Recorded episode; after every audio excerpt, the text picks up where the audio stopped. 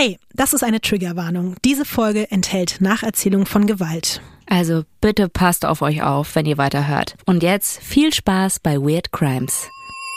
Lotti, Ines. du wirst es nicht glauben, ne? Aber ich war am Wochenende jetzt in der Kirche Oh. und ich habe so lange gebetet, dass meine Stimme komplett heiser geworden ist. Ich habe dir ganz kurz geglaubt und dann war ich so, ne. Als ob. Ich lass mich doch hier nicht verarschen. Oh nein, nicht ersticken jetzt bitte. Du wärst Ja. doch bestimmt direkt zu Staub zerfallen in der Kirche. Oder warst du wirklich in der Kirche? Nee, also ich weiß nicht, ob du es vielleicht mitbekommen hast, aber ich habe das getan, was ich machen musste. Was kann ich denn dafür, dass diese Dinge so alle so nah beieinander waren, weißt du?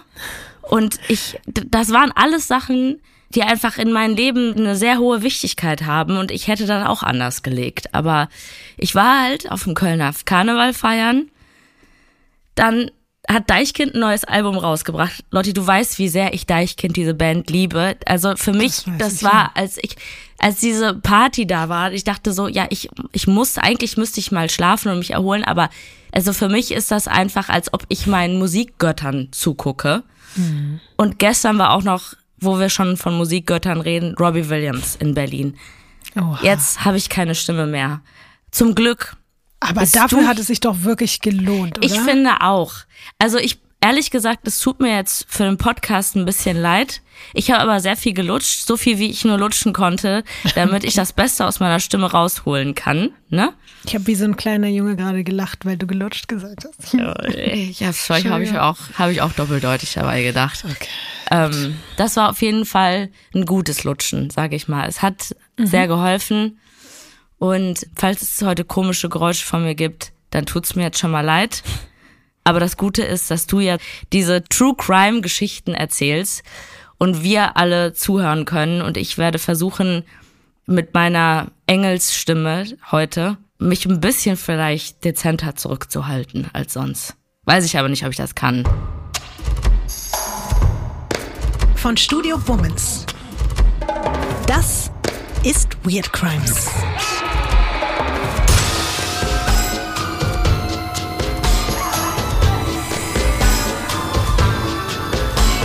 Der True Crime Podcast über die absurdesten, bizarrsten und unglaublichsten Kriminalfälle. Mit mir, vis-à-vis. Und ich bin Ines Agnoli.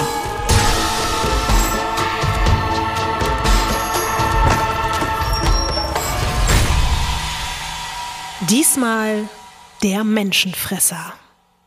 Ines, Lotti. Die Frage klingt jetzt vielleicht erstmal ein bisschen random und vielleicht auch ein bisschen belanglos, aber hast du Hunger gerade? Ähm, zum Glück nicht. Ich habe gerade noch was vor der Folge gegessen, weil ich meistens immer dann sehr hungrig werde bei der Aufnahme. Ja, daran habe ich nämlich auch gedacht, weil das wissen ja jetzt die Menschen, die uns zuhören, nicht. Manchmal isst du ja dann auch während der Aufnahme was, weil du einfach Hunger hast. Also nie während der Aufnahme, weil ich weiß, dass dich das wahnsinnig machen würde mit Ja, deiner. Mhm. Misophonie, sondern wenn wir eine Pinkelpause machen, dann Ja. versuche ich das zu nutzen, doppelt. Stimmt. Das, äh, da nimmst du definitiv wirklich Rücksicht. Und ich bin jetzt einfach ein bisschen froh, dass du gesagt hast, dass du heute vielleicht nicht so viel Hunger haben wirst, denn ich hätte dir heute auch einfach nicht empfohlen, während der Folge zu essen und vielleicht auch nicht direkt danach. Und eventuell gilt das halt auch für alle Menschen, die uns zuhören. Und das ist jetzt vielleicht auch schon mal sowas wie eine Art Triggerwarnung an dieser Stelle. Einfach nicht essen in den nächsten anderthalb Stunden, okay? Okay. Also ich glaube persönlich nicht, dass es mir den Appetit verderben wird. Also ist nur so ein Gefühl, weil sehr wenig mir den Appetit verdirbt. Außer es hat was mit Tieren und Tierleid zu tun. Ähm, ich habe ein Gefühl, dass es um Kannibalismus gehen könnte. Ines, du hast tatsächlich, glaube ich, einen ganz guten Riecher jetzt schon, was das Thema betrifft. Die Menschen, die wissen, wie der Fall heißt, wissen ja auch schon, in welche Richtung das geht. Es wird heute nämlich nicht nur brutal und schrecklich, weil wir halt nach längerer Zeit mal wieder, ich sag mal, über so einen etwas klassischeren, aber eben auch unfassbar weirden Serienmörder sprechen. Es wird heute auch einfach ziemlich widerwärtig. Denn es geht um den sogenannten Hannibal Lecter der Anden. Ich erzähle dir heute die Geschichte des wahrscheinlich bekanntesten und jetzt wird es direkt auch schon irgendwie strange, das so auszusprechen, irgendwie auch beliebtesten Kannibalen Venezuelas, nämlich José Durangel Vargas Gomez, besser bekannt unter dem Namen El Comegente, der Menschenfresser.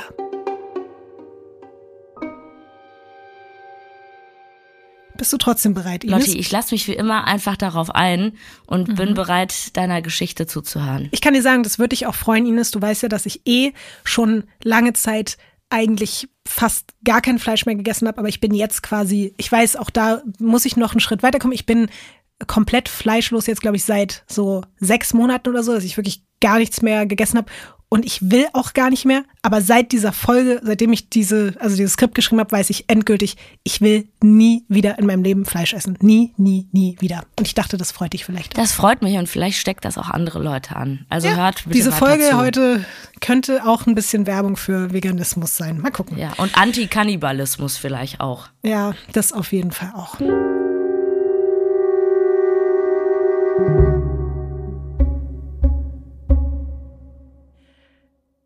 Wir befinden uns heute zum ersten Mal in Venezuela und du weißt, wir gucken uns ja immer mal wieder so Mordstatistiken an und gemessen an der Einwohnerzahl hat Venezuela tatsächlich die höchste Mordrate der Welt. What? Ja. Diese Ergebnisse sind jetzt nicht ganz aktuell, aber man kann sich trotzdem daran noch orientieren. Die sind nämlich von 2018 von einer Studie und da gab es einfach 23.000 Tötungen in Venezuela in zwölf Monaten. Wart, warte mal, 23.000? Ja, in einem Jahr. Es ist auch die höchste Rate eben gemessen auf 100.000 Menschen, die es weltweit eben 2018 gab. Auch selbst in Caracas, die Hauptstadt von Venezuela, auch da ist die Mordrate so hoch, dass diese Stadt immer wieder an der Spitze der gefährlichsten Städte der Welt steht. Serienmörder gibt es wiederum in dem Land verhältnismäßig wenig, zumindest offiziell. Und erst recht nicht zu der Zeit, in der die heutige Geschichte stattfindet. Vielleicht ist dieser Fall dort auch deswegen so populär.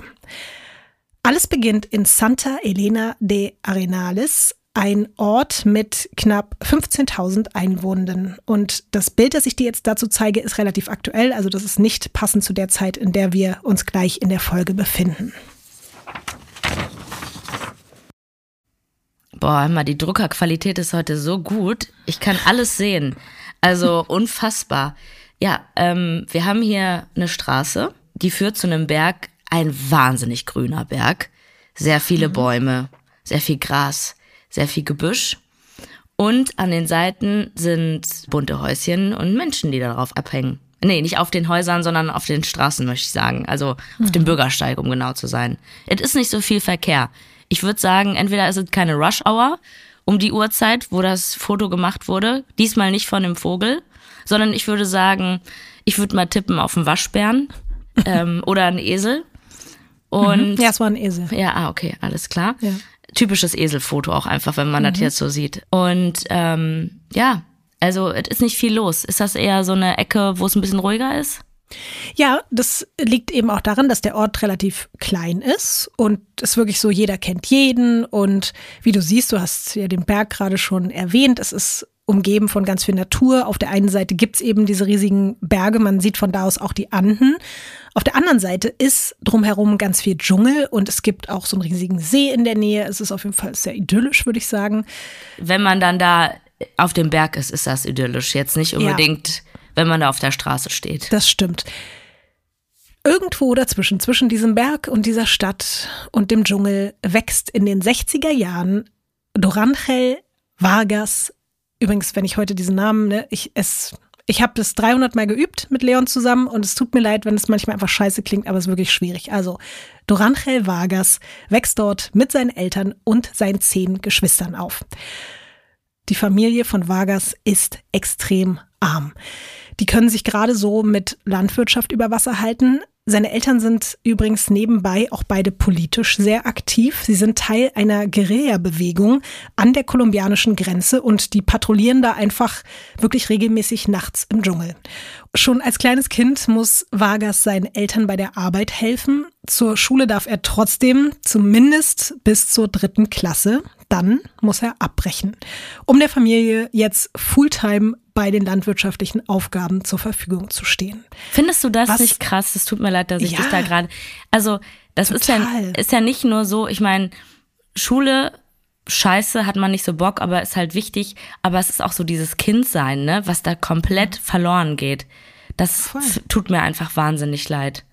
Total. Und ich glaube auch schon, dass neben dieser Tatsache, dass du da natürlich sozial lernst, wie du mit anderen umgehst, dass du auch trotzdem ja so viel fürs Leben lernst, was dich vielleicht auch davon abhalten kann, in andere Richtungen abzudriften. Also man sagt ja immer wieder auch, dass, dass Bildung auch eine Art Präventionsmaßnahme gegen Gewalt und gegen Kriminalität ist und so. Und ich glaube, einem Kind, was in der dritten Klasse da rausgenommen wird, dem fehlt so viel an so vielen Stellen. Das ist einfach. Dritte Klasse. Überleg ja, mal. Voll. Das ist nicht mal Grundschule fertig, ja. Ja. Was ich auch extrem unheimlich finde, ist, obwohl Vargas an sich erstmal wirklich so sehr ruhig und auch freundlich zu sein scheint und auch so ganz leise und schüchtern spricht, sagen sowohl Schulkameraden als auch Menschen aus dem Ort und sogar seine eigene Familie schon in diesem Alter über ihn, er wäre von bösen Geistern besessen.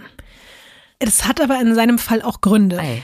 Das beginnt erstmal noch halbwegs harmlos, nämlich mit Diebstahl. Möchtest du mal raten, was er klaut? Mundspray. nee, Ines, das ist das Problem anderer Leute in Duisburg-Baal gewesen. Mhm.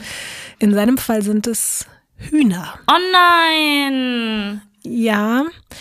Ich würde trotzdem sagen, dass es zu diesem Zeitpunkt noch eigentlich etwas ist, was man ein bisschen nachvollziehen ja, kann, weil Essen. ja, die Familie ja. hat halt nichts und es ist dann auch so, dass er das eben nach Hause bringt und die Eltern vielleicht sogar ein bisschen auch dankbar sind, ja. auch wenn es natürlich nicht richtig ist.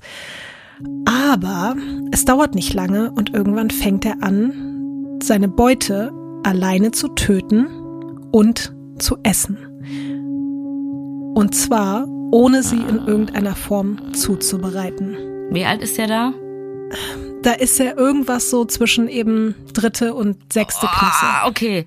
Jetzt verstehe mhm. ich das absolut mit diesem ja. Besessen von bösen Geistern. Alleine das Bild, bleiben wir jetzt mal bei dem Huhn, wie der mhm. einfach dieses Huhn und dann sind da ja noch überall diese Federn, die dann ja an deinem Mund und dieses Blut, was dann da so runterläuft. Und dann kleben da diese Federn dran, diese großen, aber auch diese fluffigen kleinen. Ines, ich kann dir sogar sagen, andere Kinder beobachten ihn einfach dabei, wie er alleine mit so einem toten Huhn in der Hand am Waldrand sitzt und sich da die rohen Hühnerinnereien in den Mund stopft. Alter.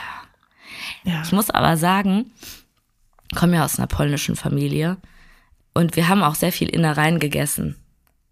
Gekocht. Dann, ja, gekocht. Ich mhm. Fand ich auch gut. Habe ich mhm. damals gegessen. Ich habe bei meiner Oma ehrlich gesagt auch Blutwurst und Leber gegessen als ja. Kind und fand es auch alles voll okay. Ja. Also sogar ganz gut, glaube ich. Aber das ist halt wirklich. Puh. Und das Schlimme ist auch, als er älter und größer wird, werden einfach auch die Ziele seiner Diebstähle immer größer. Er ist bald im ganzen Ort als Viehräuber bekannt, der den benachbarten Bauern regelmäßig Ziegen und irgendwann auch Kühe klaut. Ich sage jetzt nochmal wirklich auch was ganz Schlimmes, aber es ist ja einfach so und deswegen diese Folge heute, ihr müsst euch darauf einstellen, dass solche Sachen jetzt öfter kommen. Da ist er dann eben so 13 rum oder 14 und da wird er dabei gesehen, wie er einer Kuh wirklich das Herz ist nicht dein Ernst. Da aus dem Körper rausreißt, mehr oder weniger, und das noch so warm ist. Und er fängt dann auch an, regelmäßig Blut von Tieren zu trinken. Also nicht nur, dass es so nebenbei irgendwie mit so ein, so ein Produkt ist, was dann so aus Versehen mit in seinen Körper kommt, während er die Gedärme isst, sondern er trinkt es richtig. Aber erstmal ist es dann jetzt doch so, dass er quasi eine Zeit lang noch so ein bisschen sein Ding machen kann, ohne dabei groß von irgendwem gemaßregelt zu werden. Und manchmal ist er dann dabei auch einfach wirklich tagelang alleine barfuß mit einer Machete unterwegs Was? und kommt mit blutverschmiertem Gesicht und Händen nach Hause. Und du kannst dir ja vorstellen, mittlerweile haben alle Angst vor ihm. Seine eigenen Geschwister schlafen irgendwann nur noch mit Messern und Rasierklingen unterm Kopfkissen, wenn er zu Hause ist. Du hast richtig verängstigt gerade den Kopf geschüttelt, Ines. Ne? Ich, also, die Vorstellung fand ich nämlich auch so schlimm, dass du dich in deinem eigenen Zuhause dann nicht mehr sicher fühlst und einfach Angst hast vor deinem Bruder. So, das muss ganz, ganz schlimm sein. Also ich finde alles jetzt schon so schlimm. Also jeder weiß ja, ich bin ja ein großer Freund von Tieren. Und alleine, was du jetzt schon erzählt hast, was er mit den Tieren gemacht hat, weißt du, also ich habe gefühlt jetzt schon, weiß jetzt schon mit meinen Emotionen nicht mehr weiter ich muss erstmal das verarbeiten, bevor ich jetzt zu dem Fakt komme, dass seine Geschwister mit Rasierklingen und Messern unter dem Kopfkissen übernachten müssen, weil die so eine Angst vor ihm haben. Und natürlich bekommen das ja auch nicht nur die Leute jetzt zu Hause mit, seine eben zehn Geschwister, sondern auch die Menschen in der Umgebung. Und das spricht sich rum. Alle tuscheln über den merkwürdigen, gruseligen, ja mittlerweile Teenager. Und immer öfter rufen sie jetzt auch die Polizei. Und Vargas wird dann auch ein paar Mal mitgenommen bekommt dann aber auf der Wache eigentlich nur so eine kleine Verwarnung, wenn man nicht so richtig weiß, was soll man jetzt mit dem machen und dann spätestens am nächsten Tag darf der wieder nach Hause gehen. Aber irgendwann verschwinden in dem Ort immer mehr Tiere. Rinder, Pferde, aber Ines ist Nein, jetzt nicht Hunde. Hunde und Katzen. Nein. Ja. Ist der die komplett? Weil so ein Rind, da hast ja lange was von eigentlich. Ja, das schafft er meist gar nicht alles. Also der. Dem geht's auch um den Mord. Ja. Also es ist nicht nur Überleben, sondern der kriegt eine Befriedigung durch das Ermorden der, der Lebewesen. Ja, total. Und auch dieses Jagen, also so diese Tiere zu fangen. Ich hasse den jetzt schon. Die, ja, verstehe ich. Also diese Angst zu spüren von den Tieren ne? ja. und dass er halt mächtiger ist. Dieses verdammte Stück Scheiße. Das habe ich, glaube ich, noch nie so früh gesagt in der Folge. Oh Mann, stimmt. Wir sind auf Seite 2. Herzlichen Glückwunsch.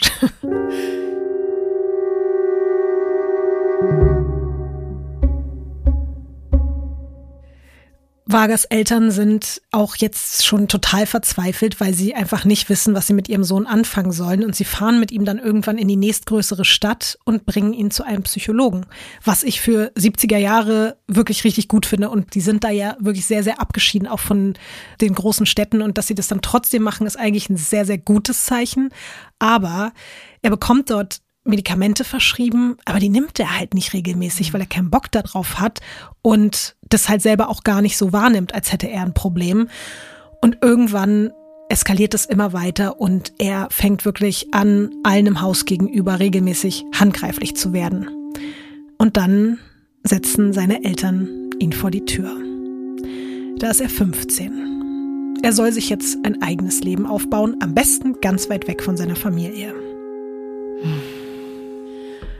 Und so packt der 15-Jährige dann seine zwei bis drei Anziehsachen, die er besitzt, und macht sich alleine auf den Weg nach San Cristobal. Das ist mit dem Bus so vier bis fünf Stunden entfernt und liegt in den Anden, der längsten Gebirgskette der Welt. Und auch von San Cristobal bekommst du selbstverständlich ein Bild. Wow. Mhm. Okay, das ist, das ist sehr schön, oder? Mhm. Okay, gut. Ja. Ja, ich, habe manchmal einfach Angst, wenn ich irgendwas gut finde in diesem Podcast, dass es mir dann kurz danach vor die Füße fällt. Ja, Ines, es sind Kreisverkehre und irgendwelche Industrie. Diesen Kreisverkehr lasse ich mir nicht madig reden. Das war mit Abstand der schönste Kreisverkehr, den ich. Gut. Ich denke heute noch gerne an diesen Kreisverkehr zurück Schön. und der bereitet mir gute Gefühle. So, jetzt zurück bitte nach San Cristobal. Es ist drumherum die krasseste Natur man sieht einfach ganz weit hinten noch ganz viele unterschiedliche Berge mit sehr viel mhm. Scheiße, mit sehr viel Bäumen und Grün. Tut mir leid. Also mit, wir haben einfach sehr viel Natur. Scheiße, das wird nicht besser. Ich schieb's einfach auf meine Stimme, okay? Du klingst auch ein bisschen betrunken einfach, Ines. Ich habe sehr viel Salbeitee getrunken. Vielleicht okay. ist das was. Ähm, und dann haben wir einfach auch in der Mitte sehr viele Häuser und aber auch so wieder so Wolkenkratzer. Mhm. Äh, kurze Frage, wie weit ist das denn entfernt von seinem Ort, wo er herkommt, bis nach San Cristobal? Ich hatte ja extra gesagt, wie lange man mit dem Bus braucht. Ach so. Nämlich vier bis fünf Stunden. Oh, das geht ja. Ja, also ist gar nicht so weit entfernt. Er hat sich in den Bus gesetzt und ist dann einfach ausgestiegen ja. da. Aber er wusste auch schon, dass sein Ziel San Cristobal die große mhm. Stadt ist. Aber da er halt einfach dort jetzt keine Arbeit und kein Geld hat, lebt er auf der Straße. Er bettelt, fängt an zu trinken und Drogen zu nehmen und hat keinerlei Kontakt mehr zu seiner Familie. Er ist komplett auf sich alleine gestellt. Sein Leben besteht jetzt einfach nur darin, sich von Tag zu Tag irgendwie durchzukämpfen und mit Einbrüchen und Diebstahlen irgendwie an was Essbares und Geld zu kommen. Und natürlich auch irgendwo einen halbwegs sicheren Schlafplatz zu finden und am nächsten Morgen halt einfach wieder aufzuwachen. Ab und zu bekommt er auch mal einen kleinen Gelegenheitsjob auf einem Feld oder auf dem Bau, aber nie irgendwas Langfristiges. Er wird ein paar Mal wegen kleinerer Diebstahldelikte festgenommen, aber dann auch immer wieder laufen gelassen. Manchmal sucht er auch Orte auf, an denen auch andere Landstreicher leben und schließt sich ihnen dann für ein paar Tage an, aber dann sucht er auch wieder ganz bewusst die Einsamkeit und hat tagelang keinen Kontakt zu anderen Leuten. Und so geht das 20 Jahre lang. Hä? Ja, das ist 20 Jahre lang sein Leben. Bis 1995, da ist Vargas inzwischen Mitte 30 als Antonio Lopez, ein Mann, der ebenfalls auf der Straße lebt, in San Cristobal auf einer Polizeiwache erscheint und Folgendes berichtet. Er sagt, jemand habe seinen guten Freund Cruz Balthasar Moreno, mit dem er zuletzt an der gleichen Stelle gekämpft hatte, getötet und gegessen. Und er wüsste auch ganz genau, wer das getan hat. Denn es gab Zeugen. Der Name des Täters Dorangel Vargas. Was glaubst du, Ines, wie reagiert die Polizei auf diese Aussage? Also wir reden über einen Obdachlosen, der in, ein, in eine Polizeistation kommt und sagt, mein Freund wurde ermordet und gegessen. Ja. Ich würde sagen, ohne Vorurteile der Polizei gegenüber zu haben, dass die sich kaputt lachen und sagen, hau mal ab. Also es nicht ernst nehmen. Ja, genau so ist es. Da musste ich auch dran denken, an den Schachbrettmörder, weißt du noch, da mhm. hat es ja auch ganz viele Menschen so aus dieser Welt getroffen und da wurden ja auch ganz viele Leute einfach nicht ernst genommen. Und so ist es auch jetzt. Die denken halt so, der Typ ist verrückt und die wollen ihn schnellstmöglich wieder loswerden. Aber Antonio Lopez, der bleibt so lange, so hartnäckig. Der sitzt da die ganze Zeit und sagt, nein, ich werde hier nicht gehen, bevor ihr mir nicht glaubt, es ist wirklich passiert. Und irgendwann nehmen die Polizisten dann seine Aussage doch noch auf und dann sagen die, okay, komm, bevor der uns jetzt hier noch weiter auf die Nerven geht, checken wir die Sache mal ganz kurz. Ihnen wird nämlich sogar auch ganz konkret mitgeteilt, wo Vargas aktuell übernachtet und ein paar Stunden später sind mehrere Beamte vor Ort. Ach so, doch. Ja.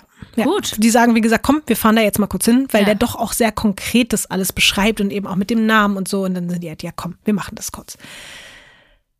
Der Verdächtige ist nicht da, aber als die Polizisten anfangen, sich umzusehen, finden sie unglaubliche Dinge. Möchtest du mal raten, was ihn ist? Ähm, ich würde jetzt mal tippen, wenn ich jetzt an alles, was ich so von Menschen, die Kannibalisten waren oder so Züge hatten, dann findet man sehr oft Menschenreste, Körperteile irgendwo versteckt, Fotos von den Opfern oder von dem Mord an sich oder von davor. Aber ich würde eher denken, dass wir von Überresten reden. Ich konnte es wirklich erst nicht fassen, aber dieser Fall ist leider wirklich auch auf eine grauenhafte und makabere Art und Weise wirklich wie für Weird Crimes gemacht. Denn man findet ein paar abgetrennte Füße. Ja. Man findet dann aber auch noch, als man weiter sucht, nicht nur eben die Füße, sondern später auch noch zwei Hände. Hm. Also das beides. Und beides kann eindeutig dem vermissten Moreno zugeordnet werden. Außerdem werden Zeugen befragt, ebenfalls obdachlose Männer, die nur ein paar Meter weiter vom Fundort entfernt ihr Zelt aufgeschlagen haben. Und einige geben an, dass sie von weitem gesehen haben, wie Vargas einen Mann angegriffen haben soll. Und einer berichtet sogar, er habe beobachtet, wie Vargas das Herz des Toten gegessen hätte. Boah, Lotti, ich finde das so widerlich. Also wirklich, das ist, ich habe wirklich viel Fantasie, ne? Aber das ist alles so weit weg. Ja. also ich glaube, auch so gut das war, den irgendwie zum Psychologen damals gefahren zu sein. Mhm. Ich glaube, man hätte den behalten müssen und dass auch alleine Tabletten nicht unbedingt da helfen. Ja. Da sind so viele Züge abgefahren bei dem. Also das ist krass. Und hat seit Jahrzehnten keine psychologische Betreuung, keine Medikamente, gar nichts. Ja. Die Polizei nimmt die Sache jetzt natürlich doch ein bisschen mhm. ernster als vorher.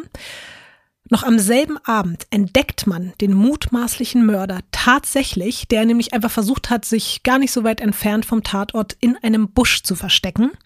Und man verhaftet ihn hier, wir reden von San Cristobal, das ist jetzt nicht, wie man sich das bei uns vorstellt, in einem Park, wo man sich denkt, ja, wie kann man denn jetzt sich hier in einem Busch verstecken? Das sieht man doch, das ist schon nee. eher Dschungelbusch, ne? Ja, voll. Da gibt's ja. ganz viele Bereiche, die ja. teilweise so ein bisschen auch an der Stadtgrenze sich so befinden. Und da bist du plötzlich wirklich wie schon im Dschungel und in so einer Art von Busch hat er sich versteckt, aber eben auch nicht weit entfernt von dem Tatort und von dem Ort, wo sich eben auch öfter obdachlose Menschen aufhalten. Ja. Und das war auf jeden Fall nicht so schlau. Ich würde sagen, an dieser Stelle gibt's dementsprechend das erste Foto für heute von Vargas. Ich habe irgendwie Angst, den zu sehen. Ja, verstehe ich. Ja, aber ich habe Angst, dass ich von ihm heute träume. Oh nein. Oh mein Gott. Du klingst wie Marge Simpson heute ein bisschen. Ja, tut mir leid. Was ist deine erste Assoziation? Weil vielleicht hast du ja die gleiche wie ich. Ja, also er ist auf jeden Fall sieht er jetzt nicht aus wie eine krasse Killermaschine. Er mhm. ist sehr schlank. Also ich finde ihn wahnsinnig gruselig, Lotti, aber ist, ich bin jetzt voll mit mhm. Vorurteilen von den ganzen Informationen. Er sieht für mich irgendwie auch ein bisschen sektenmäßig aus. Ja, deswegen habe ich nämlich dich gerade gefragt, ob du oder habe mich gefragt, ob du die gleiche Assoziation hast. Ich habe ein bisschen an Charles Manson gedacht ja, einfach. Voll. Das war so. Er hat wuscheliges Haar, ein Bart. Aber ich dachte, das Letzte, was dieser Typ hat, ist ein Bart. Da bleibt ja alles dran hängen. oh Gott, das stimmt. Darüber habe ich gar nicht nachgedacht. Aber es scheint nicht sein Problem ah. zu sein. Vargas wird natürlich in Haft psychiatrisch begutachtet und man stellt bei ihm eine paranoide Schizophrenie fest. Das haben wir ja bestimmt alle schon öfter mal gehört und vielleicht ist das hier auch in irgendeinem Kontext schon mal bei Weird Crimes gefallen, diese Diagnose. Aber ich würde das jetzt trotzdem noch mal ganz kurz ein bisschen einordnen. Paranoide Schizophrenie ist vor allem durch sogenannte Ich-Störungen gekennzeichnet. Das heißt, dass bei den Betroffenen zum Beispiel die Fähigkeit beeinträchtigt ist, sich selbst und die Umgebung realistisch wahrzunehmen und einzuschätzen. Es kann zum Beispiel einfach passieren, dass Betroffene die Welt um sie herum als unwirklich oder inszeniert erleben. Und in vielen Fällen werden zum Beispiel Stimmen gehört die das eigene Handeln kommentieren oder eben auch wirklich Anweisungen geben. Und nicht selten kommt es dann auch zu einer Art Verfolgungswahn. Und diese Diagnose taucht ja auch immer mal wieder im Kontext mit True Crime und eben auch Gewalt- und Tötungsdelikten auf, was aber natürlich nicht bedeutet, das will ich unbedingt dazu sagen, dass alle Menschen, die an Schizophrenie erkrankt sind, gewalttätig werden. Ganz im Gegenteil, die allermeisten sind friedlich und die können durch Medikamente und Therapie mit dieser Erkrankung auch wirklich, also ich will mir jetzt nicht anmaßen zu sagen, die können damit gut leben, aber die können so damit leben, dass sie auch niemanden und auch zum Glück sich selbst nicht verletzen. Nur damit wir hier keine Diskriminierung oder Stigmatisierung von psychisch mhm. kranken Menschen fördern. Man weiß auch übrigens nicht, wie bei so vielen psychischen Erkrankungen, woher das jetzt zu 100 Prozent kommt oder was alles die Auslöser sein können. Aber sicher ist, dass bei paranoider Schizophrenie die Veranlagung eine große Rolle spielt. In manchen Familien tritt das einfach häufiger auf als in anderen. Das bedeutet aber auch nicht automatisch, dass man selbst daran erkranken muss, nur weil es halt jemanden in der Familie gibt, der das hat. Man vermutet außerdem, dass Veränderungen in der Hirnstruktur kurz nach der Geburt oder auch ein veränderter Stoffwechsel im Hirn, also zum Beispiel eine gestörte Konzentration von so diesen ganzen verrückten Botenstoffen wie Dopamin, Serotonin oder Noradrenalin zu Schizophrenie führen können. Was es jetzt bei Vargas genau ausgelöst hat, weiß man ebenfalls nicht genau. Allerdings führt seine Diagnose dazu, dass er nicht im Gefängnis bleibt, sondern in ein Institut für psychiatrische Rehabilitation in Peripka eingewiesen wird. Warte mal, hat man das jetzt eigentlich bewiesen, dass er diesen Freund von dem Obdachlosen umgebracht und äh, gegessen hat? Er hat es einfach zugegeben. Man hat ihn gefragt und hat gesagt, ja, habe ich gemacht. Also, und dann ist ja. dann, okay. Ja. Ja, dann gut, in Rehabilitation und genau. dann wissen wir, haben wir nichts gehört. Es hieß halt so, du kommst jetzt auf unbestimmte Zeit in dieses Institut, dort wirst du untersucht, dort bekommst du Medikamente, wirst behandelt und zu diesem Zeitpunkt sind, glaube ich, alle davon ausgegangen, der bleibt da jetzt sein Leben lang auf jeden Fall drin. Ach so, so okay, ja. alles klar. Das klang so, komm, zwei Monate, äh, bleibst jetzt erstmal da und danach kannst du wieder irgendwie dein Leben von vorne beginnen oder so. Nee, das ist schon wie so eine forensische Psychiatrie oder so, wie bei uns. Da gibt's ja dann auch so Sicherheitsverwahrung für Täter, die eben psychische Erkrankungen haben und die du nicht einfach okay. irgendwie in den Knast stecken kannst. Und die bleiben dann da aber teilweise eben auch für den Rest ihres Lebens. Okay. Wie das jetzt in dieser Hinsicht hier läuft, das werden wir gleich noch sehen.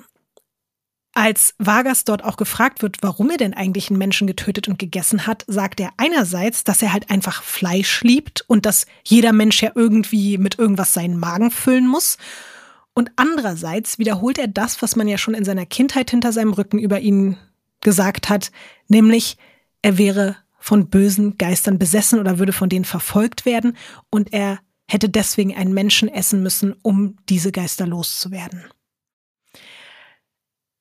Was aber irgendwie interessant ist, trotz solcher Aussagen, wie eben dieses, ich werde hier irgendwie von, von Geistern verfolgt, wirkt Vargas auf die anderen Insassen und die Mitarbeiter dieses Instituts doch irgendwie sehr ausgeglichen und sogar eigentlich sehr höflich dafür, dass er halt ein Mörder und ein Kannibale sein soll. Das Einzige, was so ein bisschen auffällt, ist, dass er von Anfang an nicht in seinem Bett, sondern immer auf dem harten, kalten Steinboden schläft, freiwillig, was halt die anderen alle einfach ein bisschen seltsam finden. Aber er erklärt es damit, dass er das halt sein halbes Leben lang so auf der Straße gemacht hat und es für ihn einfach gemütlicher und vertrauter ist. Aber ansonsten verhält er sich, wie gesagt, eigentlich unauffällig und sogar irgendwann auch kontaktfreudig. Er freundet sich sogar mit einem Mitinsassen an, Manuel. Die beiden spielen zusammen, wann immer sie können, Karten und machen gemeinsam Spaziergänge im Hof der Psychiatrie. Man sieht sie eigentlich ab jetzt immer gemeinsam. Vargas wird natürlich weiter regelmäßig begutachtet und wegen seines Zitat vorbildlichen Verhaltens steht dann irgendwann im Raum, ob man ihn nicht vielleicht doch einfach entlassen könnte. Weil schließlich scheint er ja weder für sich selbst noch für die Gesellschaft eine Gefahr darzustellen. Ja, wer Karten spielen kann, ne, der kann jetzt auch nicht so gefährlich sein. Richtig. Ich meine, das ist sowas harmloses. Mhm. Bisschen paar Karten spielen, das kennt man ja, ne? Beim Schachbrettmörder war es halt Schach. Mhm. Karten spielen, das kann gar nicht schiefgehen. Und tatsächlich darf der Mann, der jemanden getötet und gegessen hat, nach zwei Jahren zurück in die Freiheit. Die Anstalt versucht übrigens später, aufgrund der Dinge, die daraufhin folgen werden, es so hinzustellen, als sei ihr Patient ausgebrochen. Ach so. Ja, genau. Man will sich dann leicht machen und die Verantwortung irgendwie ganz schnell von sich schmeißen. Aber es gibt halt einfach Unterlagen, die beweisen, dass er da ganz offiziell rausspazieren durfte. Es gibt einen Richter, der über die Freilassung informiert wird und der sich halt an den Kopf fest und sagt, sag mal, seid ihr alle wahnsinnig? Der Mann darf auf gar keinen Fall auf freien Was Fuß. In der Anstalt, glaube ich, eine sehr zutreffende Aussage ist. Ja. Aber als der eben quasi sein Veto einlegt und sagt, das könnt ihr nicht machen, da ist es schon zu spät. Da läuft Vargas schon durch San Cristobal und seine Spur verliert sich so schnell in der großen Stadt, dass man es dann auch einfach aufgibt, nach ihm zu suchen. Mhm. Ines, möchtest du mal raten, was Dorangel Vargas als erstes tut, nachdem er entlassen wird? Wahrscheinlich, ich habe auch keine Ahnung, ob ihm Tiere noch reichen, weißt du? Oder ob das jetzt, wenn du halt einmal mit Menschen angefangen hast, dass du dann nicht mal irgendwie die gleiche Befriedigung wieder bei einem Huhn bekommst. Wahrscheinlich dann doch ein Mensch. Es ist ein ganz bestimmter Mensch. Ach du Scheiße. Der Freund von dem Obdachlosen. Oh Gott, Lotti. Er macht sich auf die Suche nach dem Mann, der ihn angezeigt hat und in seinen Augen einfach daran schuld ist, dass er jetzt zwei Jahre eingesperrt war. Antonio Lopez.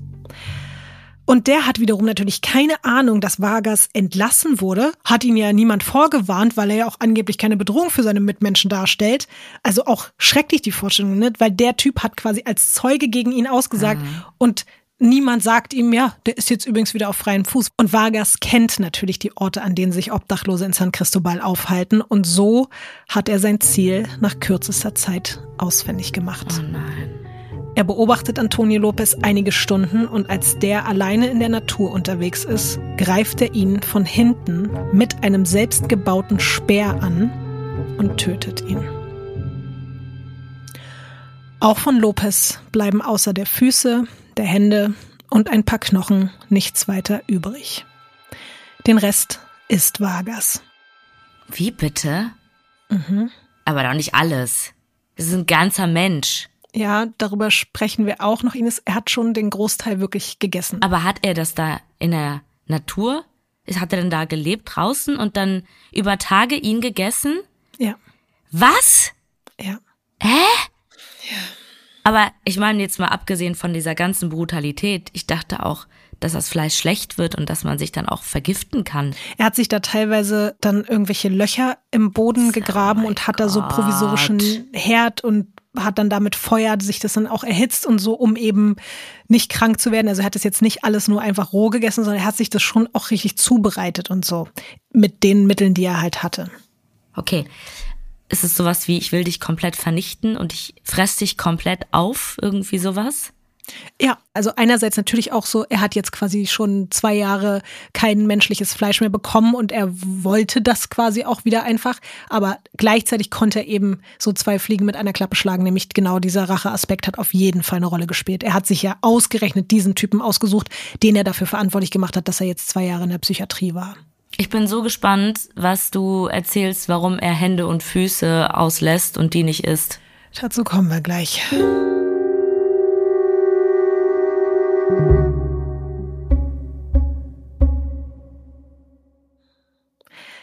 Nach diesem Mord zieht Vargas weiter, etwas außerhalb von San Cristobal, in einen Ort namens Tariba und dort sucht er sich einen ganz speziellen Platz aus. Du darfst dir mal das nächste Foto angucken. Also das ist malerisch, oder? Mhm. Auch diese Brücke wirkt herrlich dazwischen. Die fügt sich da, also du hast da wieder so richtig reingegoogelt, oder? Dann auch mit diesem Ast, der dieses Bild da noch so umrahmt quasi.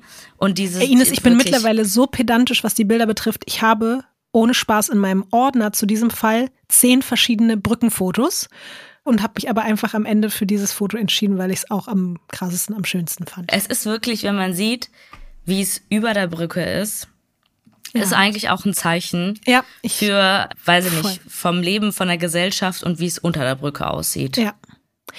Sehr gut, dass dir das auch auffällt, weil mir ist es dann, als ich die beiden Bilder dann auch zusammengepackt habe, wirklich, das ist so ein Sinnbild, dieses, ja. wie es die Menschen von oben sehen und wie es da drunter dann aussieht. Was ist da so dein Gefühl, wenn du dir das anguckst? Ja, also es ist einfach unter einer Brücke, wie man das kennt, meistens nicht so schön. Sehr kalt, sehr kahl. Die Farben sind nicht so gesättigt. Es ist auch sehr viel Busch und Gestrüpp da, aber es ist nicht, wirklich nicht annähernd so bezaubernd wie auf dem ersten Bild. Es ist, also wenn man sich das aussuchen kann, ob man der Vogel auf dem Ast sein möchte oder die Ratte auf dem Boden beim zweiten Bild. Ich glaube, die meisten Leute würden sich für das Vögelchen entscheiden. Ja, ich glaube auch. Vielleicht mal an sich erstmal zu der Brücke. Das ist die Libertador-Brücke und das heißt übersetzt so viel die, die Brücke des Befreiers. Sie gilt tatsächlich auch als eine der schönsten und elegantesten Hängebrücken in ganz Venezuela und führt über einen Fluss namens Rio Torbes. Und unter dieser Brücke richtet sich Vargas einen Schlafplatz ein. Und er macht ansonsten alles so wie vor der Haftzeit. Nur, dass neben dem Klauen und Tiere töten jetzt auch Morde an Menschen zur Routine werden. Also genau eigentlich auch wie du es befürchtet hast, es reicht jetzt halt nicht mehr. So, er hat diesen Punkt überschritten und ab jetzt gibt ihm das anscheinend auch nicht mehr so viel Tiere zu töten wie eben Menschen. In der Nähe dieser Libertador-Brücke gibt's eine Bar und daneben befindet sich ein riesiger Park. Beides natürlich absolute Anziehungspunkte für Menschen. Und das weiß Vargas. Deswegen begibt er sich jetzt förmlich auf die Jagd. Immer dabei sein selbstgebauter Speer. Als Vargas eines Abends mit diesem Speer in der Dunkelheit durch die Gegend streift, beobachtet er einen Mann, der betrunken aus dieser Bar getorkelt kommt und sich durch den Park auf den Nachhauseweg macht. Er fällt immer wieder hin und irgendwann bleibt er einfach liegen und pennt ein. Für Vargas natürlich das perfekte Opfer auf dem Silbertablett. Ja, es ist unfassbar feige, aber ja, er tötet den Mann mit seinem Speer, schleppt ihn dann unter die Brücke, wo er den Körper zerlegt und wieder das tut, was Kannibalen eben tun. Und genau aus dieser Vorgehensweise entsteht in den folgenden Monaten sowas wie Vargas Modus operandi. Es gibt dazu sogar ein sehr, sehr schlimmes und absolut weirdes Zitat auch von ihm. Wenn ich einen Betrunkenen schlafen gesehen habe, habe ich ihn mit meinem Speer getötet, habe seinen Kopf abgetrennt und dann war ich glücklich. Leute, ich habe Gänsehaut bekommen. Alleine diese Vorstellung, weiß jetzt nicht, woraus er das gemacht hat. Ich würde jetzt tippen, irgendwas Steinmäßiges, wie er sich das da selber zusammengebaut hat oder was sehr Spitzes, was aus Glas oder ich Also eine Sache habe ich gelesen, dass es wie eher so eine Art Rohr war, was er sich vorne angespitzt hat. Also so ein echt so ein metallischer, so ein Rohrsperrstock ah, quasi. Also woraus auch immer das jetzt am Ende war, furchtbar, aber das ist ja etwas, was du musst da ja erstmal rumhacken auf diesem Körper und auch ich finde einen Menschen zu enthaupten. Also dieser Typ ist glaube ich, wirklich mitunter das ekelhafteste, was wir in diesem Podcast hatten, oder? Ja.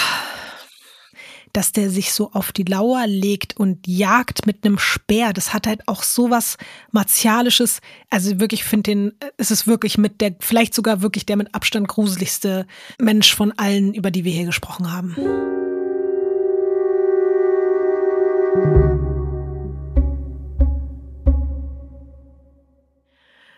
Auch tagsüber läuft er jetzt mit seinem Speer durch die Gegend, zum Beispiel immer wieder über so einen belebten Markt, der direkt neben der Brücke aufgebaut wird. Und die Menschen dort nehmen den auch immer öfter wahr, weil ist halt irgendwie einfach ein bisschen so ein auffälliger Typ, der dann da mit diesem Speer durch die Gegend läuft.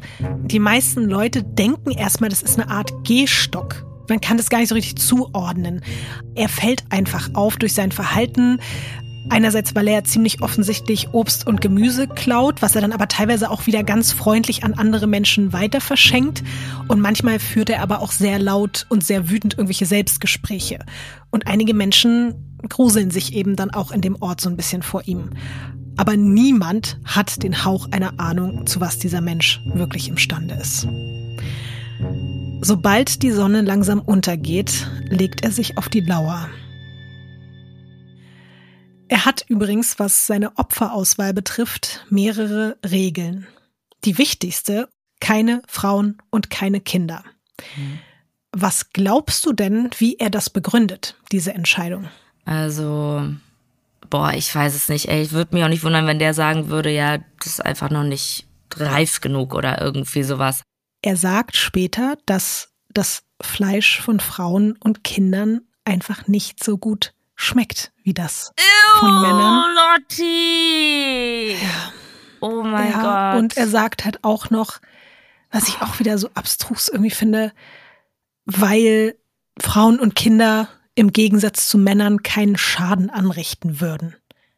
Ah ja, also weiß ich jetzt nicht. Das ist ja nur was, das hat er mal eben so gesagt, oder? Ja, er hat äh, viel gesagt. Also zu dieser Sache mit dem Geschmack gibt's noch ein höchst poetisches, absurdes Zitat von ihm, nämlich Frauen schmecken nach Blumen, Männer nach Schinken.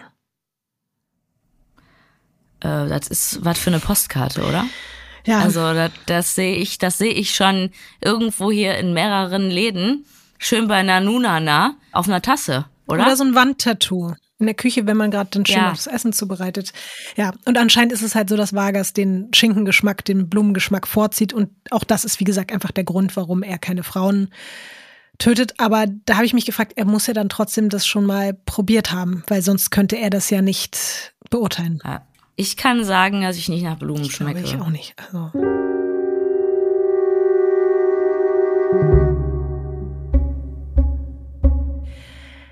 Neben den betrunkenen Menschen, die er da aufgabelt, die im Park liegen, hat er es jetzt noch auf eine weitere Zielgruppe abgesehen.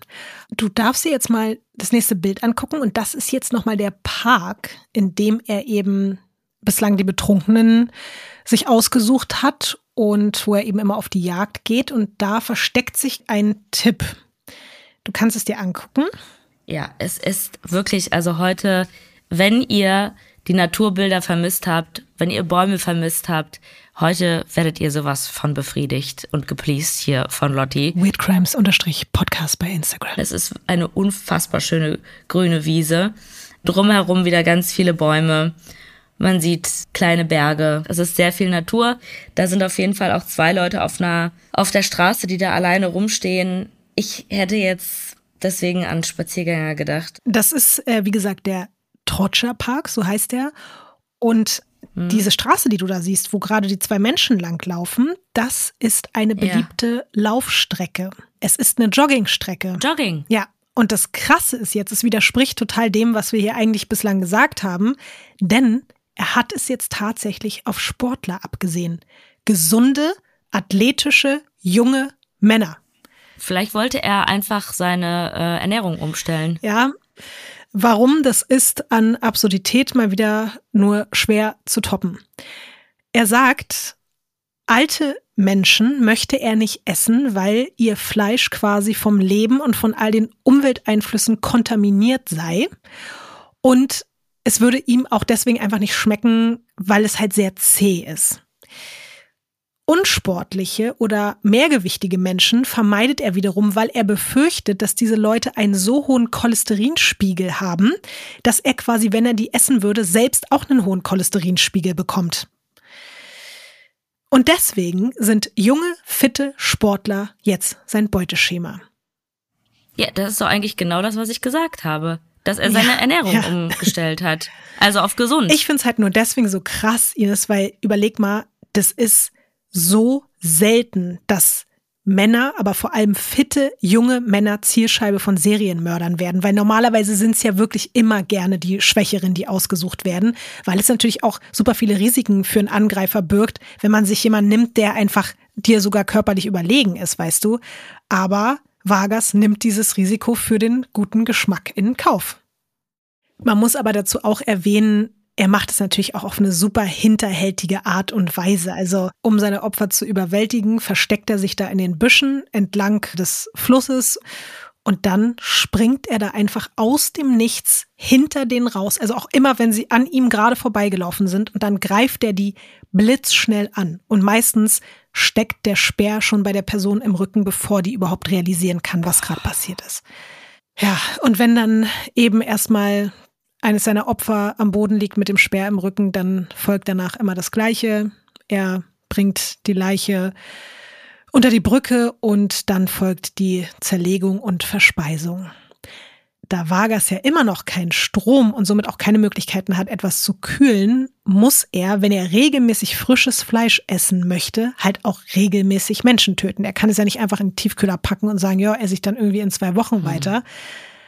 Am Anfang bedeutet das noch so einmal im Monat und irgendwann wird es einmal die Woche und dann sogar zweimal die Woche.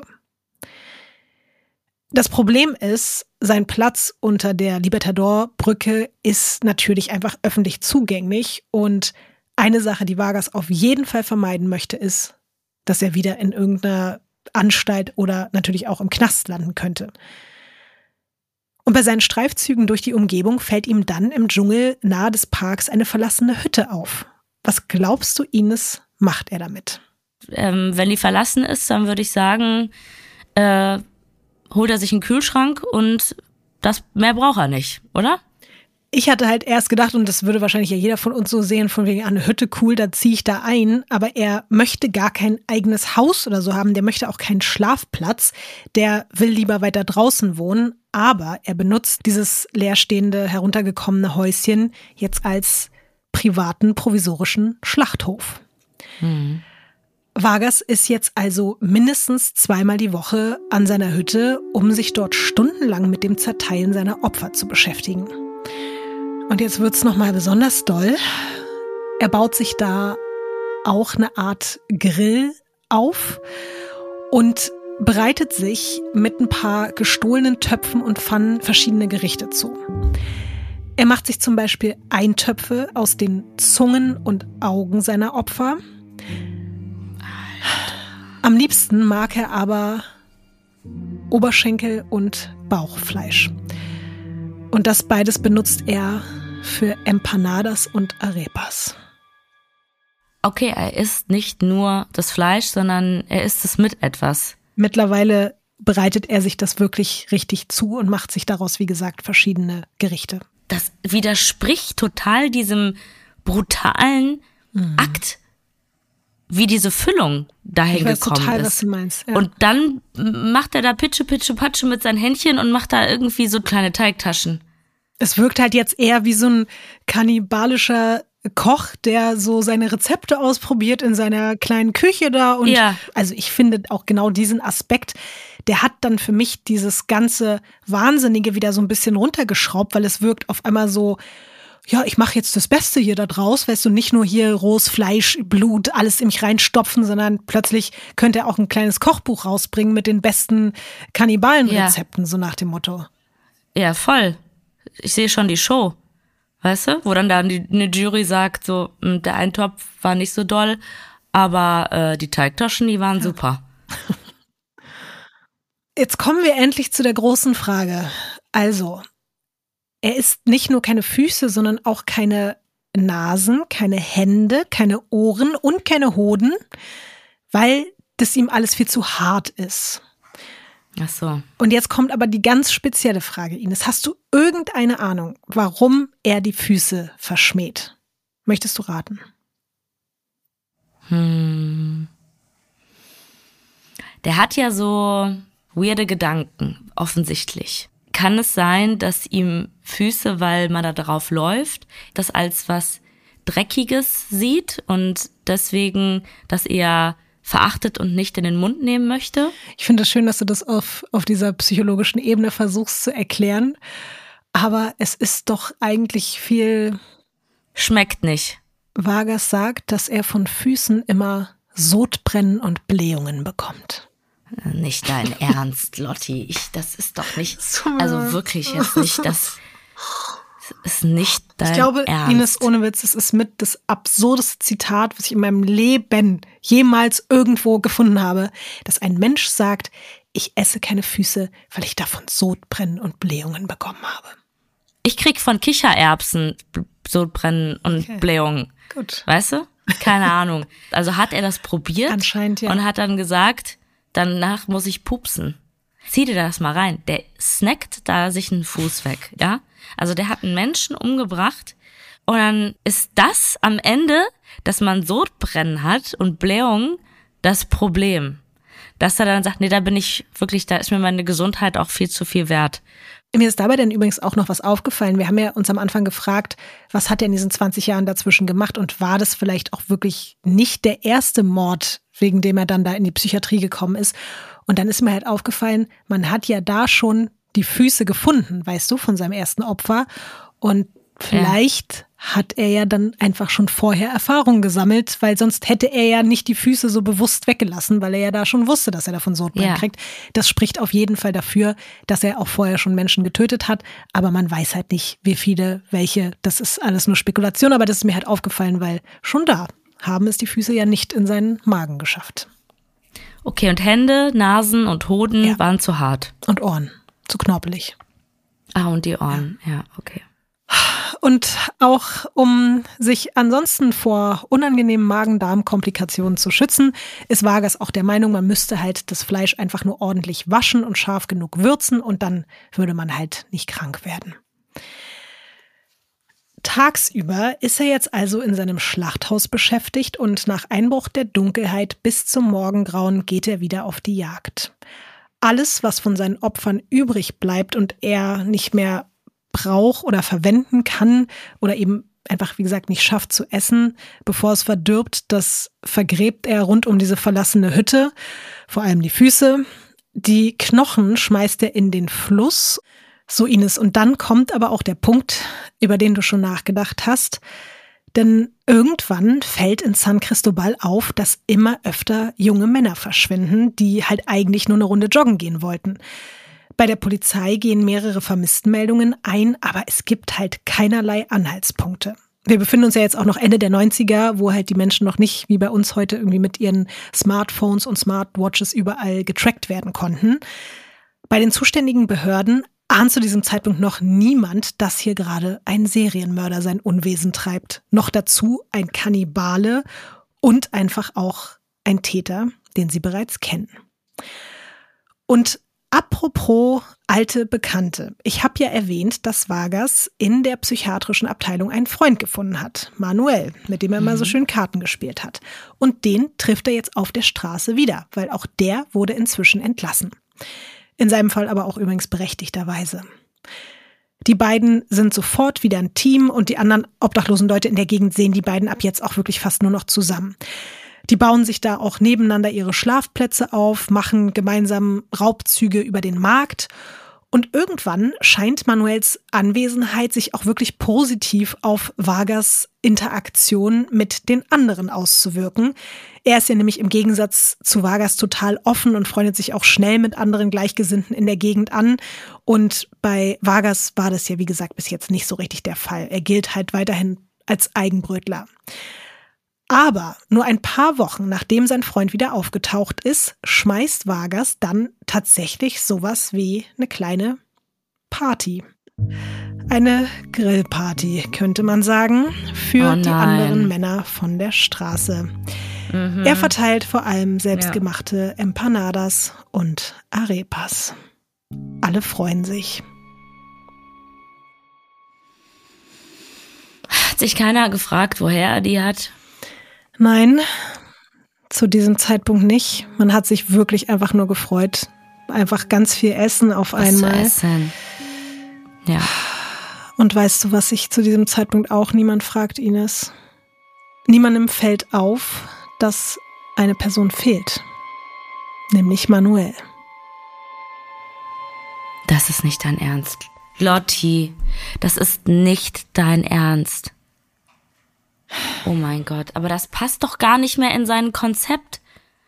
Und wie kann er den einzigen Menschen, mit dem er sowas wie eine Freundschaft hatte, jetzt auch noch killen? Das, Lotti, das, ey, das ist wirklich zu viel. Aber Ines, es ist einfach wirklich so, wie es ist. Die Leute, die er da eingeladen hat, haben, ohne es zu wissen, ihren eigenen neuen Kumpel verspeist. Freund. Boah. Boah, ist das schlimm. Aber ich muss das ganz kurz mal dringend loswerden, weil ich weiß nicht, ob ich diese Erkenntnis vorher schon mal hatte. Mir ist an diesem Punkt endgültig aufgefallen, dass es wirklich verdammt normalen Kannibalen-Ding zu sein scheint, dass sie nicht nur selbst Menschenfleisch essen, sondern das halt auch permanent irgendwie anderen Leuten unterjubeln. Kannst du dich erinnern? Im Blutpakt hatten wir das ja. Hier auch schon bei, bei Weird Crimes. Und da habe ich das ja auch erzählt. Es gab ja auch so große Fälle wie zum Beispiel hier Fritz Hamann, der Werwolf von Hannover oder dieser sogenannte Barbecue Killer, dieser Joseph Metheny, die auch einfach mhm. sogar eben Fleisch verkauft haben, Menschenfleisch. Und ich habe dann einfach mal aus Neugier gegoogelt, nämlich sowas wie Kannibalen verfüttern Menschenfleisch oder Kannibalen verkaufen Menschenfleisch. Und ich schwöre dir, ich bin fast von meiner Couch gefallen, weil es unfassbar viele News gab, die teilweise auch ganz aktuell sind oder halt wirklich nicht älter als fünf oder zehn Jahre. Und deswegen kurzer Einschub. Ich muss dir einfach ein paar dieser wirklich teilweise aktuellen Schlagzeilen vorlesen. Also halte ich ganz kurz mal fest. Ich halte mich hier fest. Russland. Kannibalen verkaufen Menschenfleisch an Dönerimbiss. Ehepaar tötet 30 Menschen und verkauft sie als Pastete. Südafrika. Hunderte Dorfbewohner essen unwissentlich Menschenfleisch. Mörder serviert Freunden Leichenteile zum Essen. China. Mann verkauft Menschenfleisch auf dem Markt. Brasilien. Sekte soll Menschen zu Teigtaschen verarbeitet haben. Und so weiter und so fort. Also ich weiß nicht, wie du das siehst, aber ich war ein bisschen geschockt, ehrlich gesagt. Wenn man auf Tiere scheißt, aber Menschenfleisch eklig findet, ein weiterer Grund zu sagen, komm, ich verzichte hier und da mal auf Fleisch, weil vielleicht ja. besteht die Option, dass ich irgendwann mal Menschenfleisch konsumiert habe oder tun werde. Go Vegan, ne? Das ist ja heute eine richtige ja. Go Vegan Folge.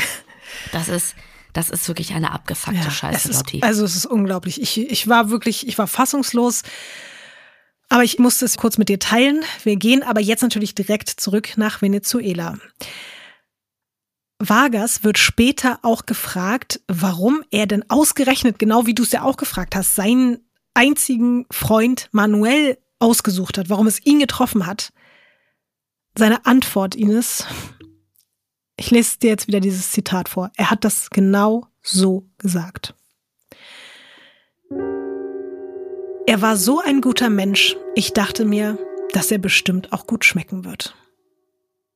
Also, und wer weiß, was, was für eine abgefuckte Scheiße auch noch kommen wird, ne? Aber ich glaube wirklich, dass das bis jetzt der abgefuckteste und mitunter weirdeste Fall ist, den wir jemals hatten. Also das auch auszusprechen und zu sagen und dann das als richtig mhm. zu empfinden, das auch so, weil guck mal, selbst wir haben doch Gedanken, die wir selber wahrscheinlich manchmal peinlich, unangenehm, schlimm finden oder so, wo man sich denkt, wenn man das manchmal in einer Serie oder im Film sieht, denkt man sich, ja, ja, würde ich jetzt nie laut aussprechen, habe ich aber auch schon mal so ähnlich empfunden. Mhm. Aber man sagt solche Sachen nicht. Ich kann mir auch vorstellen, dass er das voller Überzeugung und ich weiß nicht, ob er stolz dabei war oder wie er sich gefühlt hat, das einfach auszusprechen. Das ist so abgefuckt. Es hört ja da eben auch wirklich noch nicht auf, weil auch nach Manuels Tod zieht Vargas munter weiter mit seinem Speer durch die Büsche und produziert dabei so viel Fleisch, dass er gar nicht mehr weiß, wohin damit. Und deswegen, und es tut mir auch so krass leid, verteilt er jetzt einfach regelmäßig diese Empanadas an die anderen Obdachlosen in Tariba. Und die freuen sich einfach nur und mhm. denken sich so, boah, ist der ein guter Typ, ja. dass der uns hier regelmäßig was zu essen gibt. Ja. Und weißt du, was er später darüber sagt? Und das ist eigentlich eine absolute Bestätigung von dem, was wir auch gerade schon festgestellt haben. Zitat, ich bereue nicht, was ich getan habe, weil ich Fleisch mag. Und alle haben die Füllung meiner Empanitas gelobt. Ich habe das gemacht, was die Kirche sagt, mein Brot zu teilen. Aber hat er das als Grund genommen, warum er mehr Menschen auf einmal umgebracht hat? Weil ich hatte vorher schon das Gefühl, dass er nach Bedarf getötet hat. Aber das tut er jetzt nicht mehr. Er wird ja maßlos. Es scheint einfach nur noch so ein, so ein Zwang zu sein, so oft es geht, so viel es geht. Und eigentlich, ja. er stellt sich ja jetzt so hin, so Jesusartig. Ich habe die Armen gefüttert. Ich gerade ja. genau das wollte ja. ich gerade sagen. Gibt ihm das irgendwie sowas? Dass er sich bestätigt fühlt oder gut? Er versucht das ja so vor sich selbst auch zu rechtfertigen, obwohl er, glaube ich, selber auch weiß, dass es ja eigentlich mehr darum ging, die, das Zeug loszuwerden, was er nicht mehr geschafft hat. Aber die Geschichte ist auch noch nicht ganz vorbei. Zumindest passiert jetzt aber etwas, was die Schrecklichkeit der Dinge, die vielleicht auch noch hätten kommen können, stoppt. Denn am 12. Februar 1999, das sind jetzt also wirklich nur so knapp anderthalb Jahre vergangen, seit Vargas freigekommen ist, entdecken Wanderer, die in der Nähe des Flusses unter der Brücke spazieren gehen, etwas Seltsames zwischen den Büschen. Und als sie sich nähern, sind sie sich ganz sicher, das sind menschliche Füße und Hände. Nur kurze Zeit später durchkämmen Polizei und Zivilschutz das gesamte Gebiet. Es dauert Wochen, das alles zu durchsuchen, weil das eben so ein großer Bereich ist. Aber am Ende findet man mehrere Füße und Hände und auch noch weitere Leichenteile, die mindestens sechs verschiedenen Vermissten zugeordnet werden können. Zum Glück erinnert sich einer der zuständigen Ermittler an die Geschichte eines Landstreichers, die er vor ein paar Jahren von einem Kollegen gehört hat, von einem Mann eben, der wegen Kannibalismus in einer Psychiatrie gelandet ist. Und auch damals hatte man ja Hände und Füße des Opfers gefunden. Und so beginnt dann die Suche nach Norangel Vargas rund um diese Libertador-Brücke und die verschiedenen Tatorte im Park. Und dabei stoßen sie irgendwann auch auf die verlassene, halb zerstörte Hütte, in der sie wirklich sowas wie eine menschliche Metzgerei vorfinden. Boah. Überall stehen Küchenbehälter mit eingelegten Köpfen. Teilweise hängen Körperteile an Fleischerhaken von der Decke. Sie finden Kochtöpfe, in denen menschliche Augen schwimmen.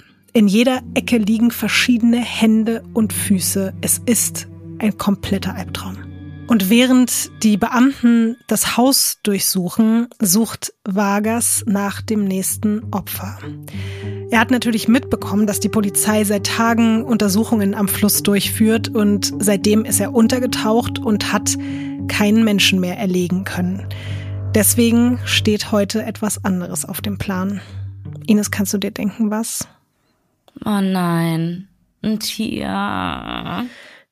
Es gibt ein Interviewzitat auch wieder von ihm. Menschenfleisch ist gut, aber ich esse jede Form von Fleisch. Hunde, Katzen, Eidechsen. Ich habe so eine Ekelgänsehaut gerade bekommen. Und so kommt es dann auch Ines, dass sich Vargas einem Tierheim nähert, in der Absicht, Nein. dort endlich wieder Beute für sich zu finden.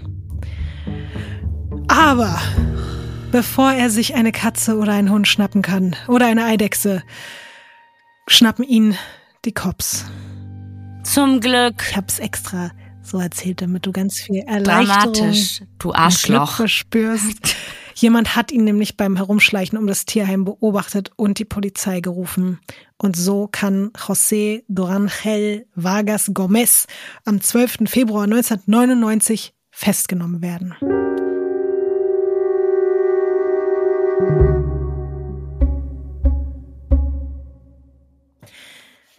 Nach einigen Vernehmungen wird dann allen klar, Vargas ist ein kannibalistischer Serienmörder. Und wir wissen das ja jetzt schon, weil wir die ganze Zeit mitverfolgt haben, was passiert ist. Aber sowas gab es zu diesem Zeitpunkt noch überhaupt gar nicht in Venezuela. Also es gab einerseits keine Serienmörder so in dem Sinne und halt auch das, dieses ganze Kannibalismus-Ding, das ist halt für alle auf allen Ebenen neu. Sowohl für die Ermittelnden als auch für die Presse und auch für die Einwohner Venezuelas.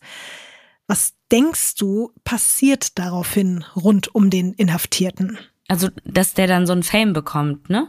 Irgendwie meinst du das jetzt? Oder dass er so sehr viel Aufmerksamkeit und zum Superstar wird? Ist das das, was du denkst, was passiert? Ja. Du darfst auf jeden Fall mal das nächste Bild umdrehen. Also er wird auf jeden Fall interviewt oder er ist zu sehen im Fernsehen bei unterschiedlichen Berichten, mhm. oder? Ja. Was macht das mit dir, das zu sehen? Natürlich finde ich das befremdlich. Ich habe aber, auch ein Verständnis dafür. Wir machen einen Podcast darüber. Mhm. Und das ist natürlich faszinierend irgendwo. Und man denkt sich, wenn man das hört, da will man ja mehr drüber wissen. Ich würde dir nur sagen, wenn ich die Reporterin wäre, ich würde das Interview hinter den Gittern machen. Soll ich dir was zum zweiten Bild sagen? Da siehst du doch, wie er hinter dem Gitter steht, ne? Ja. Und die Moderatorin steht vor den Gittern. Und irgendwann hatte sie einfach gepackt am Hals. Ist nicht dein Ernst. Und hat sie an sich rangezogen und hat ihr irgendwas ins Ohr geflüstert und das erzählt sie dann auch später in einem anderen Interview und sie dachte einfach, sie wird jetzt bei lebendigem Leibe gegessen. So hat es sich kurz ja. angefühlt für sie. Und es war von ihm aber eher auch wieder so ein Spiel. Er wollte einfach nur kurz mal demonstrieren, wer er ist und was er so kann und einfach mal kurz so wieder Machtverhältnisse klären, selbst wenn er hinter Gittern ist. Also nur um das dann eben sich nochmal so vorzustellen. Dieser Mann, der gerade erst im Knast gelandet ist, weil er eine unbestimmte Anzahl von Menschen gejagt, bestialisch ermordet und dann gegessen hat, bekommt jetzt den ganzen Tag Sendezeit auf allen großen Kanälen Venezuelas. Wir hören uns jetzt aber mal einen ganz kurzen Interviewausschnitt an, der wirklich so 1999 ganz normal im Fernsehprogramm lief. Wir hören jetzt auf jeden Fall Vargas und eine Reporterin, die ihm eine Frage stellt. Es geht ganz schnell. ¿Cómo la preparabas? ¿Ah? ¿Cómo la preparabas? Bueno, hierbas exóticas, eso se le echa hierbas exóticas, tomate, yuca, este, este, este, menestrón, ají. Was hast du für einen Eindruck von seiner Stimme? Hm, eigentlich, also man würde jetzt denken, vielleicht, dass er so betont und tief spricht, ne? Mhm. Aber eigentlich klingt er eher sympathisch und nett. Also jetzt, wo man nicht denken würde, dass da ist jetzt irgendwie was Gefährliches in der Stimme. Möchtest du mal raten, worum es da gerade ging, bei dem, was du gerade gehört hast? Ich weiß, du sprichst kein Spanisch, aber nur so vom, vom Gefühl. Ich würde sagen, es ist irgend, entweder der Grund, warum er das gemacht hat, oder zu, ähm, wie das Fleisch schmeckt es geht so ein bisschen in die Richtung. Die Reporterin fragt ihn einfach, wie er das Menschenfleisch zubereitet hat. Und Vargas antwortet wirklich wie so eine Mutti, die gerade jemand nach einem Kochrezept gefragt hat. So, ja, also du machst äh, Gewürze ran und dann ein bisschen Tomate, Yucca, halt so, so Minestronenartig, dann noch ein bisschen Chili, das war dann die Art und Weise auch, wie die Medien damit umgegangen sind, weißt du? Ja. Da sitzt eine Familie in Venezuela abends vom Fernsehen beim Essen und dann läuft da in den Nachrichten, wie der Typ seine Rezepte erzählt, wie er Yucca und Tomate und Chili sein Menschenfleisch zubereitet hat, so. Weil das macht ja auch die Sache irgendwie harmloser, ja, oder total. nicht? Total. Er wird übrigens auch nochmal gefragt, ob er ein schlechtes Gewissen hat in Bezug auf all die schrecklichen Taten, die er begangen hat. Nee. Und ja, er antwortet, Zitat, ich schäme mich für gar nichts, ich wurde wegen nichts in den Knast gesteckt. Mit all diesen absurden Aussagen wird Vargas berühmt und irgendwie auch wirklich beliebt auf eine Art. Trotz all der Grausamkeiten empfinden viele Menschen neben der Faszination tatsächlich echt so ein bisschen sowas wie Sympathie für ihn. Und er hat auch dann in den Medien zwei Spitznamen bekommen, die bis heute verwendet werden und mit denen er eben auch dann international bekannt wurde, nämlich einmal der Hannibal Lecter der Anden und eben vor allem das, was ich auch schon am Anfang gesagt habe, El Comegente der Menschenfresser. So wird er auch teilweise überall quasi angesprochen. Also er sagt von sich selbst irgendwann, ich bin El Comegente. So. Aber er findet es ja auch nicht schlimm. Nee, überhaupt nicht. Gar nicht. Ist ja ein Fakt. Ja.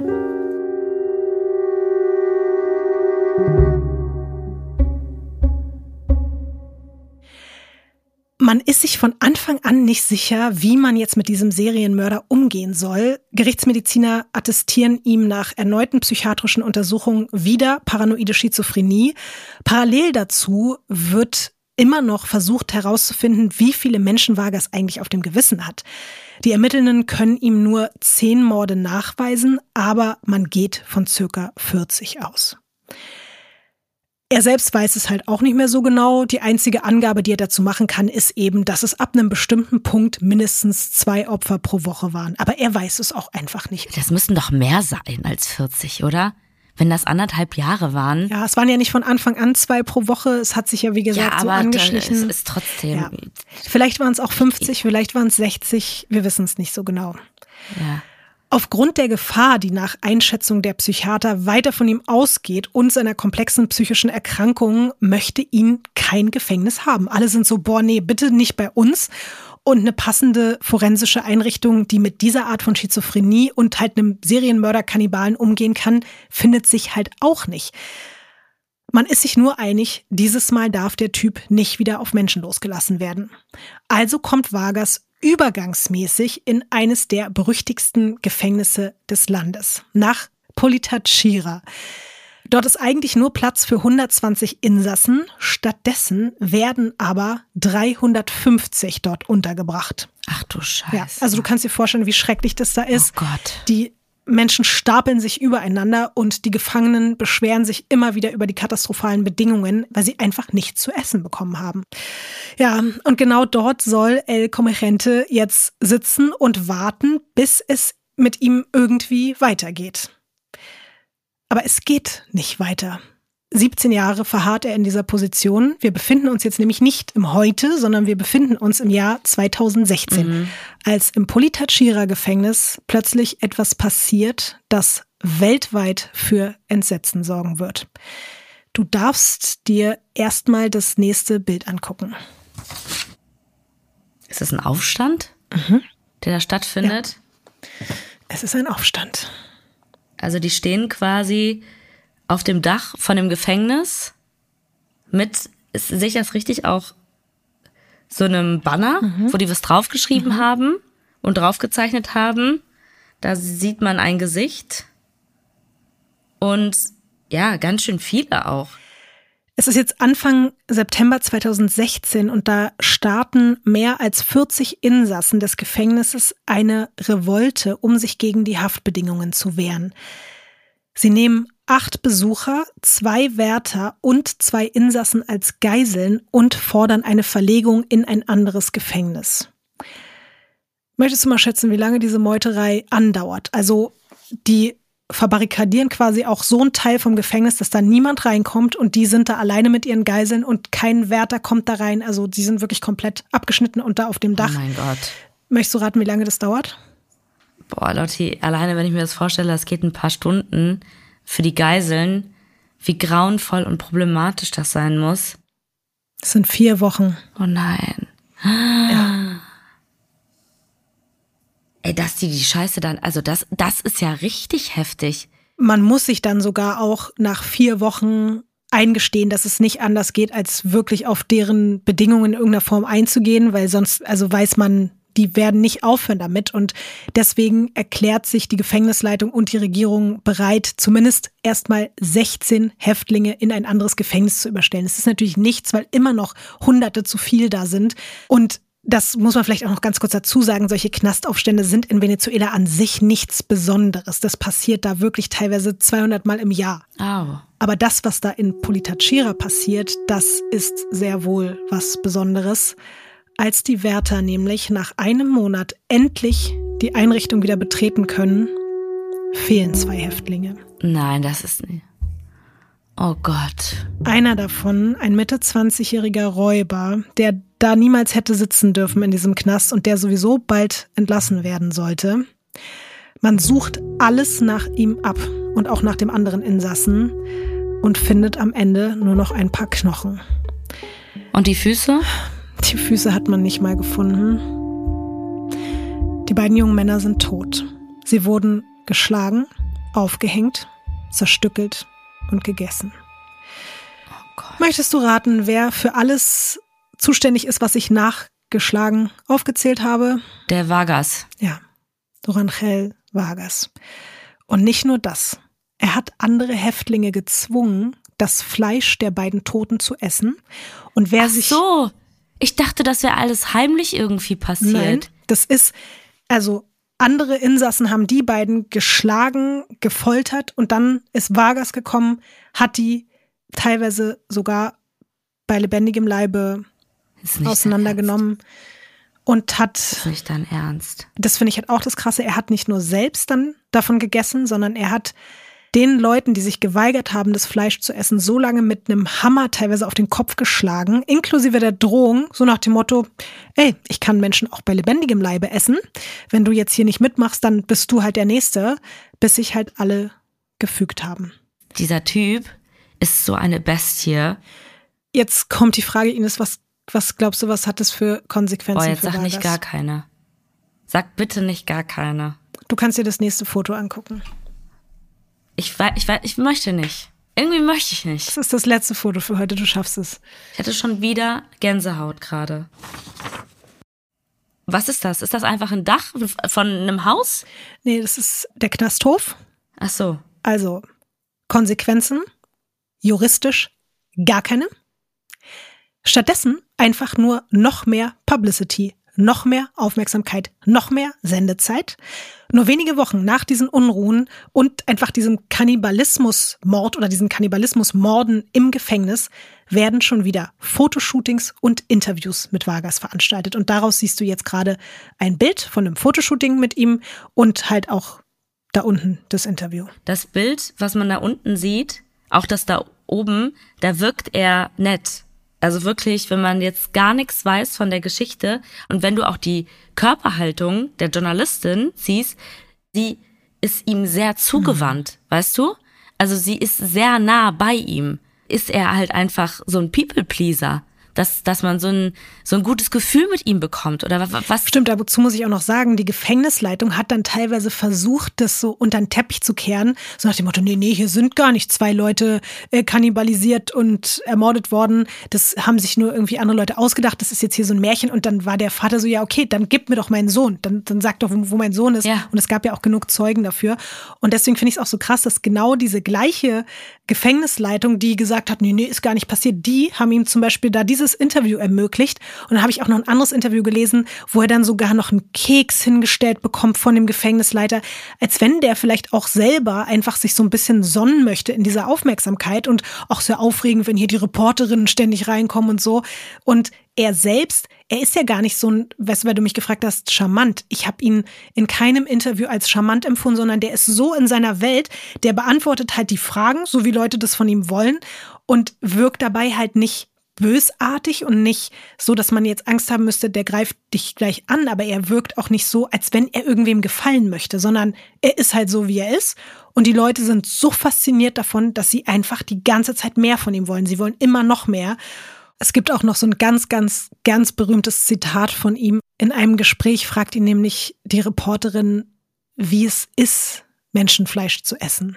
Und darauf fragt Vargas sie zurück, essen Sie Birnen? Sie sagt ja. Und er erwidert, sehen Sie, Birnen zu essen ist das gleiche wie Menschen zu essen. Lotti, das geht alles nicht in meinen Kopf. Und auch wegen solcher Aussagen gibt's in Venezuela heute wirklich Filme, Bücher, Serien und Songs über den sogenannten Menschenfresser. Wir haben hier schon lange keinen Song mehr zum Schluss gehört und es ist auch schon wieder so ein bisschen absurd, weil der Song an sich klingt erstmal überhaupt nicht danach. Und ich musste auch währenddessen kurz so ein paar Sachen übersetzen, weil auch dieser Song ist super weird und super wild. Aber wir hören mal kurz rein.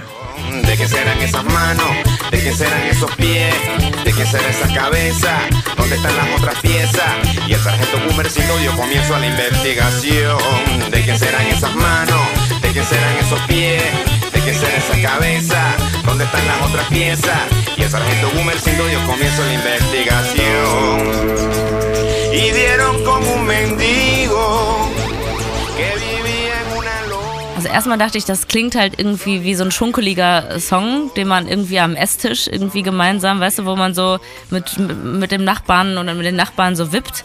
Dann hat es für mich ein bisschen so LSD-Vibes gehabt, als es dann so ein bisschen abgedrehter wurde. Aber ja, also wenn ich jetzt den Song hören würde in dem Urlaub, würde ich jetzt nicht mhm. denken, dass das jetzt ein Song über jemanden ist, der so grauenhaft und brutal sein Leben geführt hat. Ich habe mir den Song von Leon übersetzen lassen und ich musste währenddessen immer wieder total lachen, weil ich das gar nicht glauben konnte. Aber zum Beispiel auch in der Hook die Band übrigens heißt äh, Bacalao Man. Und in der Hook heißt es halt so, von wem sind die Füße, von wem sind die Hände, von wem ist der Kopf, Was? von wem sind die ganzen... Sa ja, das, das sagt die Hook aus. Da geht's um diese gefundenen Körperteile und selbst dann so Zitate wie die, die ich dir heute schon präsentiert habe, wie dass er die Füße nicht gegessen hat, weil er davon Blähungen und Sodbrennen kriegt, selbst das ist in diesem Song verarbeitet worden. Ja. Und es hat mich irgendwie einfach auch nochmal auf so eine Art verstört, dass ich das so verrückt fand, dass dass dieser Song eben auch, ja, also ich meine, es ist jetzt kein Riesenhit geworden oder so, aber immerhin auch ein paar, paar Views, ein paar Klicks hat er auch bei YouTube. Und ist einfach auch schon wieder eine verrückte popkulturelle Art und Weise, sich mit diesem Geschehen auseinanderzusetzen. Ja.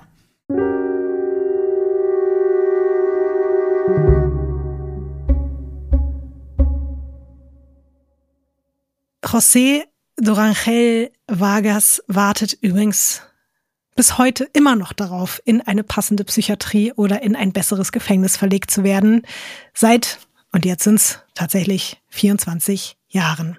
Er ist inzwischen 66 Jahre alt. Und als er neulich in einem Interview gefragt wurde, was er wählen würde, wenn er nur einen Wunsch frei hätte, antwortet er Essen.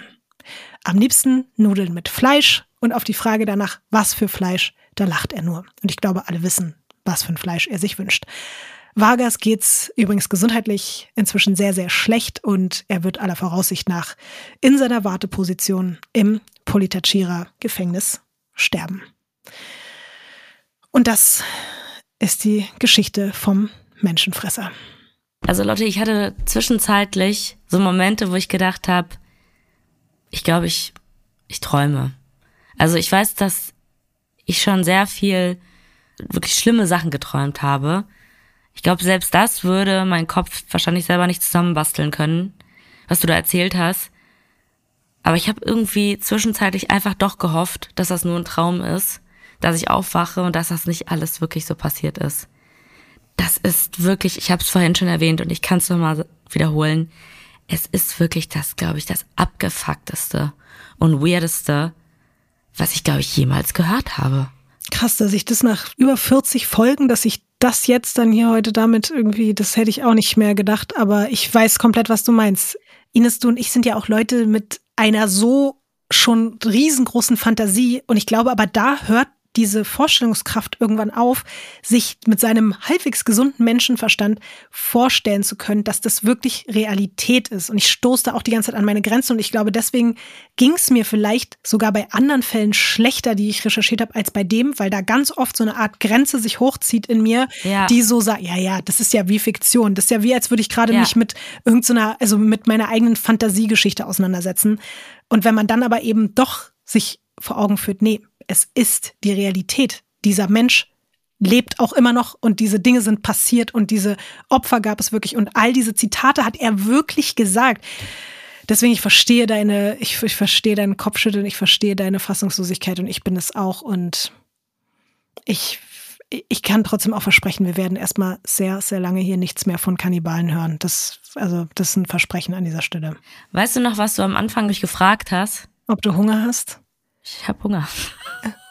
Scheiße, Ines, ich habe auch Hunger. Mann. Das ist das Schlechteste. Worauf hast du Hunger? Ich glaube, ich werde gleich. Parmesanfuß. Nudeln ein bisschen und so ein Parmesanfuß. Tschüss, Ines. Ciao. Pass auf dich auf. Pass auch auf dich auf.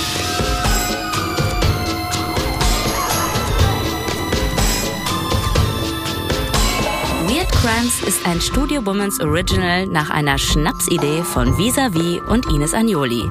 Skript und Recherche Visavi. Executive Producer Konstantin Seidenstücker. Produktion und Redaktion Sarah Omar. Assistant Producer Peace Solomon Obong. Musikton und Schnitt Christian Pfeiffer und Chris Kahles.